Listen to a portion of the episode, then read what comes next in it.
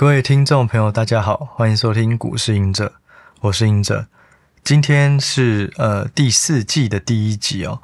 那第一集的话呢，呃，我们今天的就是三档个股的问答。那我是我们收集了不同的平台上面的这种资料以后啊，今天要聊的三档个股是元泰、创意跟台达电。那这三档应该也都是最近比较热的。对，那首先呢，就是从元泰开始哦。在讲元泰之前啊，其实我想要跟大家说一个算是小小诀窍啦。去看一家公司最快的方式，决定它值不值得做研究或是做投资，可以从产品组合去看。产品组合，对，只有一家公司会变好，通常都是它的产品组合改善。对，那像是台积电的产品组合，就是先进制程不断的增加。那如果对于 ASML 这家公司做这种半导体设备的，它的产品组合就是极紫外光设备 EUV，它是否能够持续的提升？对，那再来就是假设讲到 ABF 载板的这种厂商，大家也在看 ABF 的应用或者这个营收比重是否成长。所以，因呃，产品组合是非常非常重要的。我我会先针对产品组合去琢磨。那产品组合它有两个比较需要理解的，一个就是这个市场有多大，也就是这个产品它有多少的成长空间。第二个就是说，这个产品它有没有什么门槛，可能是规模门槛，可能是技术门槛。唯有这些门槛保护，它又是一个长期的成长动能。那这个产品的营收比重提升，对于产品组合就有加分的效果。对，这是想要先给呃，对于基本面分析比较不熟的，你如果听到任何一档名牌，或是别人在跟你讲哪只股票不错，先问他他在做什么，那再去判断这个东西呃，它背后有多大的商机。对，不要。呃，可能听到就是说，哎，我听到投信一直在买，或是呃这家公司很看好它，所以你赶快买。我觉得这个东西还是相对薄弱，会比较没有保障。先从产品里面去看，然后判断未来的市场，对，这样可能会还是比较呃投资会更安心啊。好，那元泰呢，这档个股其实蛮有趣的。它在我写这个影视致富地图的时候，我里面。有写到的影视股、台股里面就有它。我那时候写到元泰、力旺、嘉泽这三档，其实还有一个上银。可是上银我是把它当做一个范例，就是说曾经的影视股，在二零一五年、二零一六年开始，中国越来越多的这种竞争，然后。上银的竞争力也就开始下降，再加上有一个同业叫做亚德克，他也开始要出上银的产品，线性滑轨，只是用不同的方式去做，所以银饰股也会有衰落的一天。对，那我另外举的三档是比较正向长期的，对，所以那时候就有看到元泰。那元泰呢，其实。嗯，这这家公司那时候为什么会把它当影视股选？其实很简单，影视股所谓趋势的赢家，他要当赢家，他一定要是寡占，他一定要绝对的竞争力。那元泰的话，它在电子纸这里的市占率超过九十五趴，所以只要电子纸的市场起来，它就是最大的受惠者。所以我们的问题只是说，电子纸这个市场够不够大？那过去在看元泰的时候。大家都是在看 Amazon，就是呃它的这个 Fire Kindle，就是它的电子书。可是电子书它也会有一个渗透率的问题，当渗透率开始越来越高了，成长就趋缓了，所以元胎就开始比较没有明显的一个走势。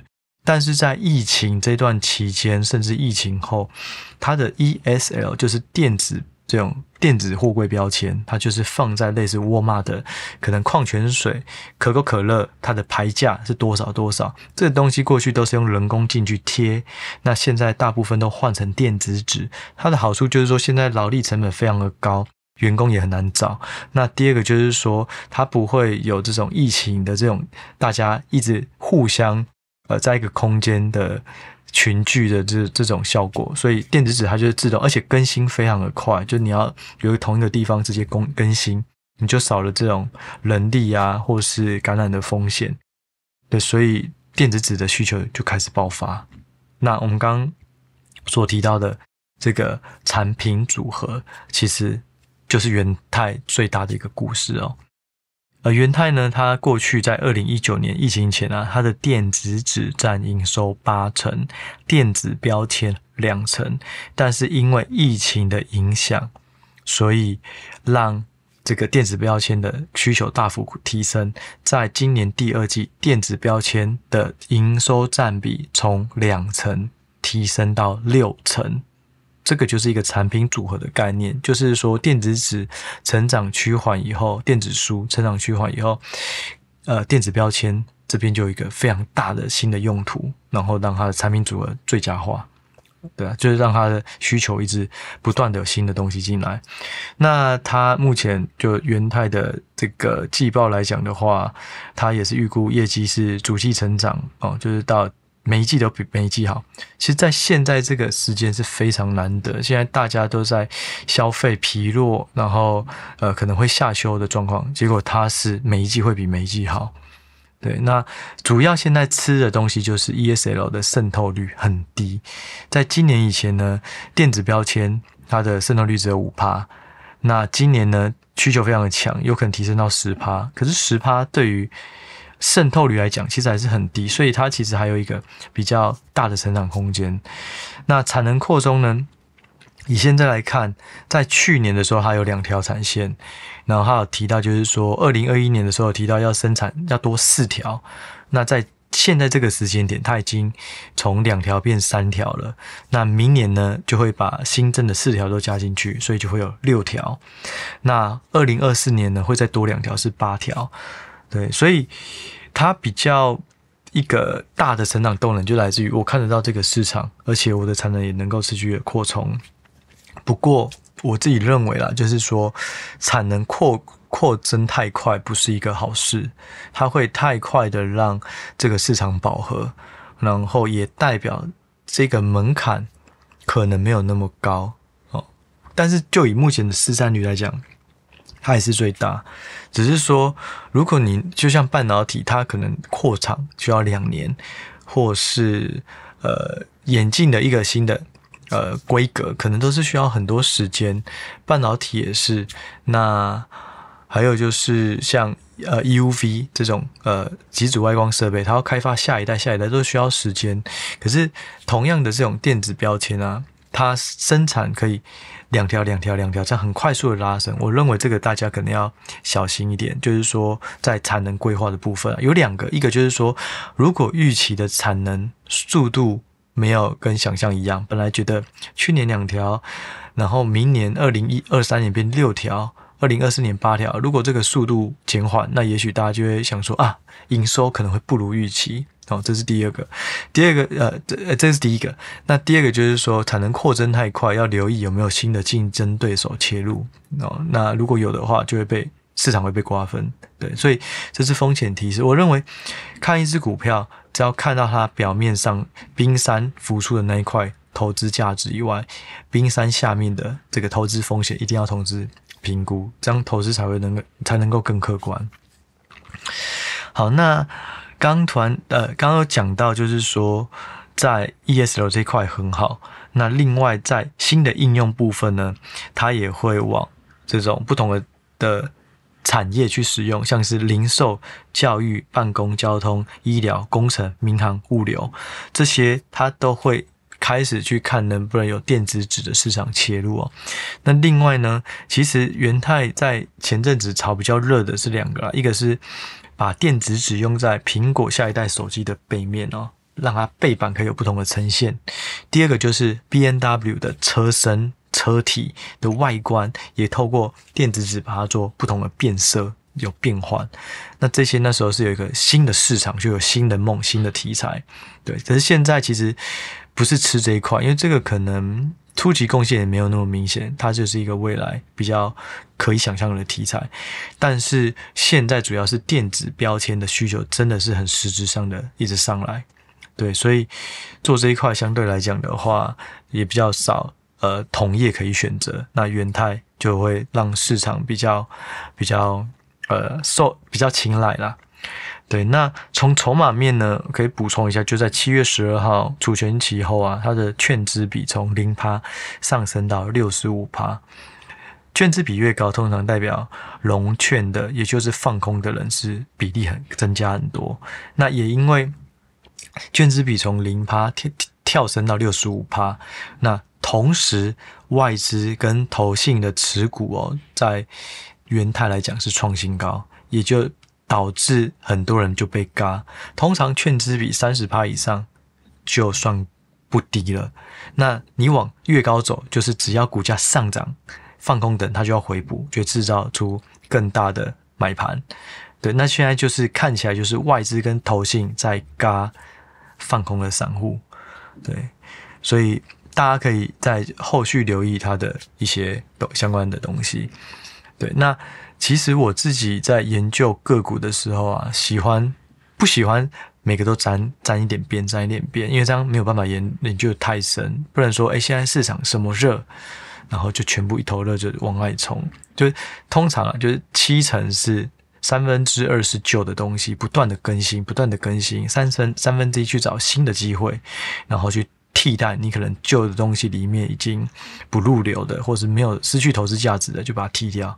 不可能说一层是旧的，然后九成一直在找新的，那其实投资也会没有核心。对，所以我自己的方式是喜欢大部分是旧的，但是有三分之一是新的。那新的跟旧的互相慢慢做取代，让自己我们刚刚讲的公司要看的是产品组合嘛。那我们。就以个人来讲，我们要看的就是个股的组合，你的自选股的组合也要越来越漂亮，对，所以也就是这样不断的汰旧换新，对。那像我们在其实，在元泰在那个书里面有提到以外，其实在 Press Play 上面。从五月三十号上架以来到现在，包含了一篇的四月，免费四月的，到现在总共有六篇。那我们也尽量会从基本面还有技术筹码面共同去做呃评估，所以总共有六篇。那我觉得大家在评估一只股票的时候啊，也尽量不要只看基本面，因为有时候基本面太遥远，而且基本面会有空窗期，也就是假设这个月月营收公布了，到下个月可能。月营收之间可能还有很多的时间，那股价会一直变动，所以只看基本面，中间这个空窗期就很难去解释为什么它会变，所以要搭配技术跟筹码，可能投资会更客观，然后也会呃更能掌握。对，那这是元泰的部分啊。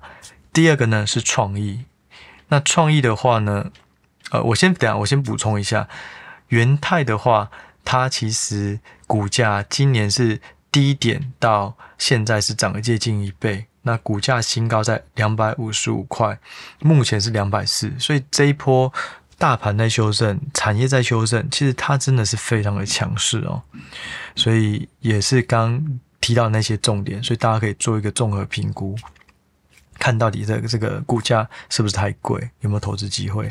好，那创意的部分呢？我们先讲股价，创意它其实已经快是新高。历史新高附近了，历史新高超六百五，现在六百块，创意也非常的强哦。那所有的 IC 设计，不管是联发科、瑞昱，甚至是到那个智原，然后矽智财的这种个股啊，或是之前的这种千金股，其实都跌得非常惨，但是创意却是在新高附近，这个真的非常的强哦。那其实我探究最大的原因，是因为它的产品组合。你看，又回到又是产品组合。像智原呢，它可能会有一些是用在消费性电子；联发科呢，它的产品是用在手机。那呃，瑞昱呢，它可能呃 PC、NB 这些网网通会相关用的都会有。那呃，不同的呃 IC 设计，其实他们都有不同的领域。那刚好创意呢，它的最大的股东就是台积电，占持股三十五趴，那三十四趴。对，那台积电它的产品最热的就是 HPC、网通、车用这些，那刚好承接着创意是它的最大的这个呃持股的伙伴，所以呃创意它本身的业务重心也就在 HPC、伺服器、网通，而且它比较没有电脑、面板、手机这三类的。客户，所以它的产品组合非常的漂亮，大家都是 IC 设计，只是它的应用端相对是比较强劲的，对，所以就能够支撑它的股价还在新高，所以产品组合非常重要。那在讲创意之前啊，我想要先跟大家稍微聊一下，就是说到底 EDA 是什么，IC 设计是什么，IC 设计服务是什么，细致才是什么？对，大家其实会把 IC 设计公司包含矽智财，包含 IC 设计服务，还有 IC 设计，但是他们其实在业务上会有一些细节的差异啦。首先就是说，一个晶片它一定需要设计，在生产代工之前，这台积电要生产它，在代工之前呢。哦，就就会有一组人要去设计，那这组人呢，他就叫做 IC 设计公司。那 IC 设计呢，呃，我先提一下，就是说，我现在所讲的东西，并非是最专业、最权威的，它是呃，我们透过在产业研究以来，我认为比较好了解，然后去解释给各位听众听的。所以，如果里面呢有一些内容细节上面定义上有错，大家可以提出来一起讨论哦。对，好，那我讲讲过讲，呃，讲回来就是说，呃，我们要做 IC 晶片之前啊，它必须要有一组人做 IC 设计。那 IC 设计呢，它有分大公司、小公司。那像联发科就是大公司，所以它基本上还有它可以包含所有的 IC 里面所要设计的不同的功能或是流程。可是比较小的公司呢，它可能呃，它只会专注于某些领域，但是一个完成一个 IC，可能还有其他的东西要去顾，它没有，它可能就会委托 IC 设计服务，像是创意，像是智源去帮他做开案。所谓的开案，就是说，传统的晶片可能大家可能都是标准化的，但是如果我又有一些需求，是我额外这个我设计的晶片它会用到的，但是我没有这个能力去开发，那他就会委托 IC 设计服务厂商。那像是创意跟智源，他们有一块营收就叫做 NRE，它就是委托设计。那委托设计的像智呃。创意里面呢，它的营收有六成是 IC 设计公司，四成是晶片代工公司。也就是，如果你把创意当做是一个 IC 设计，你就会觉得很奇怪，为什么 IC 设计公司它有四呃有六成的营收又是 IC 设计公司，很像就是一直回圈。所以，如果你把它拉出来，就是说，创意跟智原他们会帮忙开案，会帮忙做量产的，会委托他的晶圆合作晶圆厂做量产，这种就是 IC 设计服务，它是在服务这些 IC 设计。所以像刚刚提到，如果是比较小的公司，它的能力有限，它的专业有限，它就是专门开发它擅长的领域，但是在其他的小的功能，它不会，它可能就会透过资源跟创意帮忙。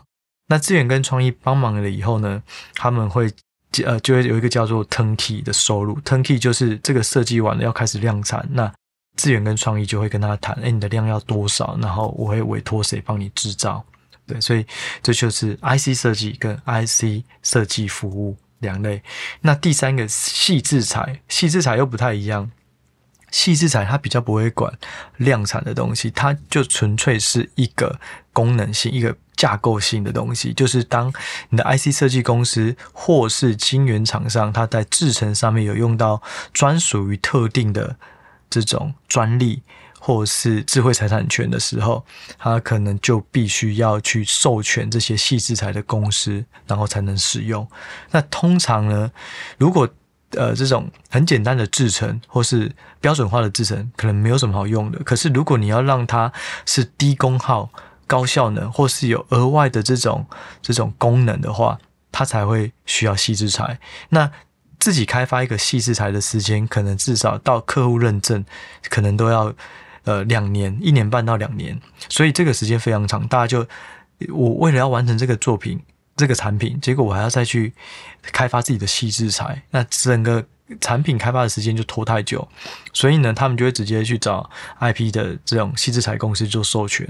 所以 IP 设计是呃 IP 这种矽智财公司，你就可以想象它就是有很多的专利，那他会把这些专利可能就是借给其他人用，然后会抽成。或是分润。对，所以这就是 IC 设计、IC 设计服务跟细制材。好，那呃，就以创意来讲的话，它就是属于 IC 设计服务哦。那它，嗯、这家公司它其实有一个刚讲到，它主要就是伺服器 H 伺服器 HPC 跟网通，所以它产品组合非常好。另外呢，有一个名词叫做 ASIC，ASIC ASIC 啊，它其实就是一种客制化的晶片，也就是说，大致上啊，我们的晶片就是有分 CPU、GPU，但是如果是我想要专门用在特定领域，我可能。对于 CPU 的功能要有达到怎么样怎样的效果，GPU 又要怎么样的效果，能够最符合这个工作是岗位上面这台电脑 run 的时候能够有最佳效能，那它可能要克制化。那这个克制化呢，它可能就会拿不同的晶片来兜，甚至设计。所以它就会是把它变成一个模组，那这个模组就是克制化的。那这种克制化 ASIC 这个东西，通常也需要花比较长的时间才能做出来。所以如果是一个固定、复呃繁杂、重复的一个电脑的工作，让晶片去做，那通常用 ASIC 的效能会最好。可是它最大的弊病。就是透过 ASIC 要设计的时间会比较久，成本也比较高。那如果你使用现成的标准品的晶片去做，那个时间很快，可是效率、效能一定也会没有那么没办法最佳化。对，所以创意它本身也有在帮忙这个做 ASIC 的设计哦。对，那这里要另外提到一个啊，就是说，其实 ASIC 这个东西它。刚讲它就是客制化的晶片模组，讲简单讲是这样，实际上它就是一个很小的系统，对，就是这个模组里面它本身就可能就有 GPU、CPU，然后记忆体相关的这些配件，对。那当如果我们要把它专用到可能未来用到 AI 或是这种车用呃自驾车好了，它可能就需要非常呃匹配的这种晶片，那。就需要更多 ASIC，可是刚讲到 ASIC，它最大的呃问题，除了是成本高以外，还有就是开发时间要比较久。对，那 IP 呢，细制裁某个程度上就会受惠，开发时间很久，所以如果能够使用很多现成的 IP，让我的开发 ASIC 时间变更快，那 ASIC 它就会有更快的呃就可以问世。那就可以接轨现在的需求，也就是，呃，我们现在目前的评判就是觉得说，如果 SOC 就是多个晶片整合在一起这种 ASIC 的概念啊，呃，刻制化晶片概念，如果未来需求越来越大，因为专业分工嘛，如果需求会越来越大的话，可能对于 IP 细制材来讲，也是一个很正面的一个需求。对，所以我觉得搞懂 IC 设计。还有和里面的这种 IC 服务跟这个呃细制材其实蛮复杂的，但是简单来讲就是刚刚的架构。那创意怎么看？呃，比较。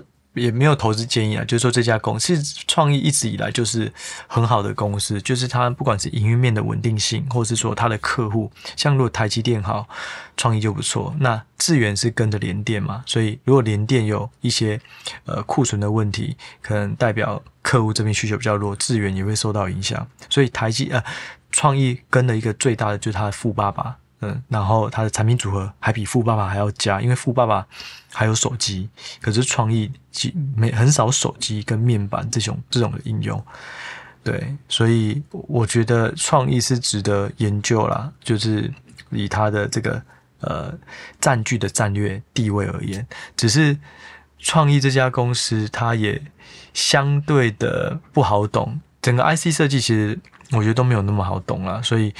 大家在研究的时候，也可以多去了解一下这个这个呃，从 IC 设计整个板块去了解，甚至 EDA 这个东西，其实也可以一起了解。就我认为，在科技演进的过程中啊，半导体绝对有几个是很高含金量的。对，就像我常常提到的矽智财公司，里面有特定的这种典型的，我觉得一定之后的商机会很大。但是呢，在这个商机很大的过程，大家都包装的半导体、包装的 IC 设计，其实里面也未必全部都是高含金量的东西，还是有一些会受到终端消费或者同业竞争的影响。对，那这个可能就是以后有空再聊。对，可以简单讲一下，就是说，如果是在半导体里面是框架型、是平台型的，它会最好，因为大家都要用它的，然后它也是大者很大。对，那另外就是说，如果你是授权很高的，授权金分润比重高的，那也很好，因为你不用承担太多的营运风险，你不会有库存问题，不会有扩产问题，反正你的客户生产多少，你就领多少。以这两个方向去走，我觉得应该会找到不错的。那我们也正在花更多的时间淘金，那看未来有没有，其实半导体未来还有很多的应用，就像 RISC-V，那这种。在未来也会有更多。那 ARM 的架构，它在未来也会在伺服器，在更多的应用开始都，甚至车联网也一定有一个半导体。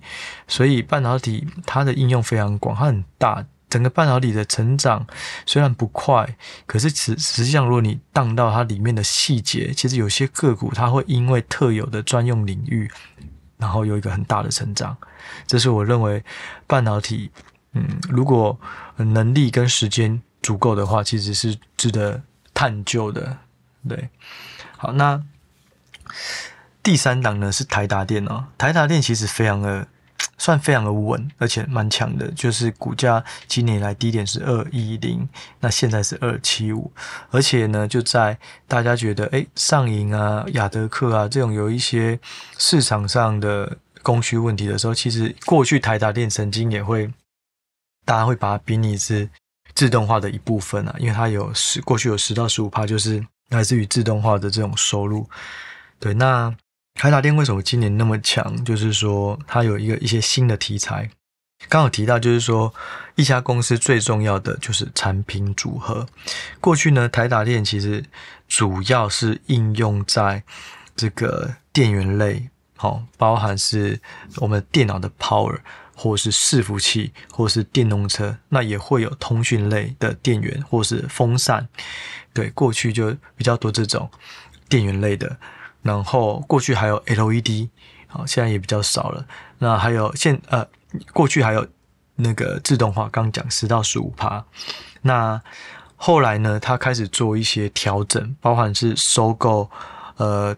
电动车相关的这种零组件公司，像泰达电，就是车用电子啊，不能说电动车，车用电子。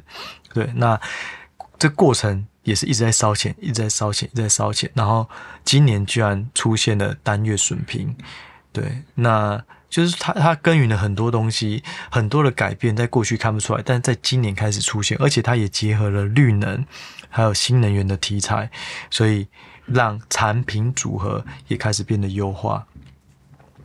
台达电呢，它其实我觉得最简单的一个大方向就是说，它现在要发展的叫做智慧型。它有一块叫做楼宇自动化。所谓的楼宇自动化，就是可能跟里面的呃电灯啊，或者是一些设备啊，全部都能够自动化的去做连接。对我们来讲，其实就是智慧家庭啊。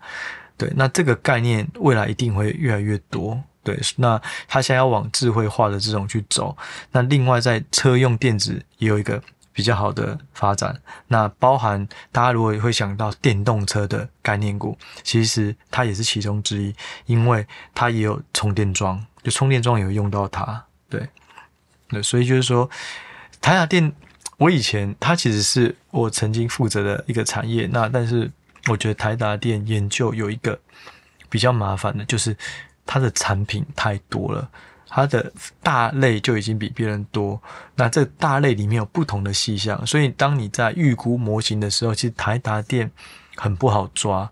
然后就是，或是另外一个就是说，当你有看到一个比较大的成长动力，好，假设是充电桩，可是充电桩占它的营收比重可能又不是非常的显眼，对，就是。如果我我喜欢一个题材，我希望这个题材占它的营收可能就有五成以上。可是因为台达电什么都有，然后包含医疗用、通讯用、再生能源相关的这种产品应用也都有。因为它的产品光电源这种风扇、通讯类的就有很多领领域了。所以其实，在 follow 它的时候，会觉得同样如果涨更多的。呃，同一个类股涨涨更多的可能不会是它，可是相同的跌下来跌最多的也不会是它。那它现在就是吃的转型的这一块领域去走。过去大家也会把它归纳到，当像刚刚说的就是自动化工业这一块。可是自动化跟工业，它过去是在中国做竞争。我记得它也是一家日本的的这个代理商，对。可是就是说这几年，呃。自动化没有过去成长这么明显，而且竞争也比较激烈，所以自动化这一块大家就会比较变得没有那么那么热衷。不过它有不同的产品题材跑出来，所以就会变成是呃比较，而且它现在的外外资的持股比例相对也是高啦，所以。就是说，在假设台股不稳定的状况，大家可能会买这种什么都有的，然后也比较安全。然后另外，它也有吃这个转型，呃，车用电子跟智慧居家、智慧家庭的题材。不过台达电有一个故事，就是蛮有趣的，就是说台达电在三年前吧，有一波股价也是从两百多一路一直跌，跌到一百八、一百六、一百二，然后但是基本面没有什么改变。那后来才发现，原来是有一家很大的这种基金，国外的基金公司，他们应该是换了基金经理人。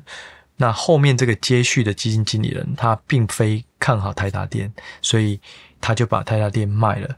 那刚好台达电又是他的重要持股，那他们本身占有台达电的持股，我记得应该也是前十大股东。所以他们就拉长时间一直在卖，一直在卖，所以就让所有人都觉得是低点了。结果他又破底，觉得低点又破底，然后因为那个那家呃基金的张数太多了，但是当他卖卖完了不再卖的时候，股价就开始反弹。所以所以就回到就是说，其实影响一家公司的长期是基本面没错，可是如果你不懂技术或是筹码，其实在过程是非常的纠结。对，所以就是如果能够判断的话，还是要结合基本面、技术面、筹码面一起做判断。那如果能够再结合市场的预期，就是看市场现在在看什么，市场现在对它的预估是多少，一起搭配，可能会对于个股的选股会更更敏锐啦。对，那大致上呢，这就是我们今天要介绍的三三只个股哦。那下一集呢，预告一下，就是我们会呃聊的个股是 Wolfspeed，然后它主要是全球最大的碳化系的公司。那我以前也非常喜欢这家公司哦。那第二家是森达科，这个低轨卫星的。那第三家是台燿。那如果大家有任何想要聊的个股啊，都可以在呃社团的这个留言，或者是 Podcast 留言，或者是 YouTube 留言，或者是如果是 PressPlay 的会员，也可以在呃里面的社团留言。那我们会去收集这些个股以后，在做这个排名，然后看要聊哪些。那也希望大家如果有任何的问题，也都可以欢迎讨论。那我们就下一集再见喽，拜拜。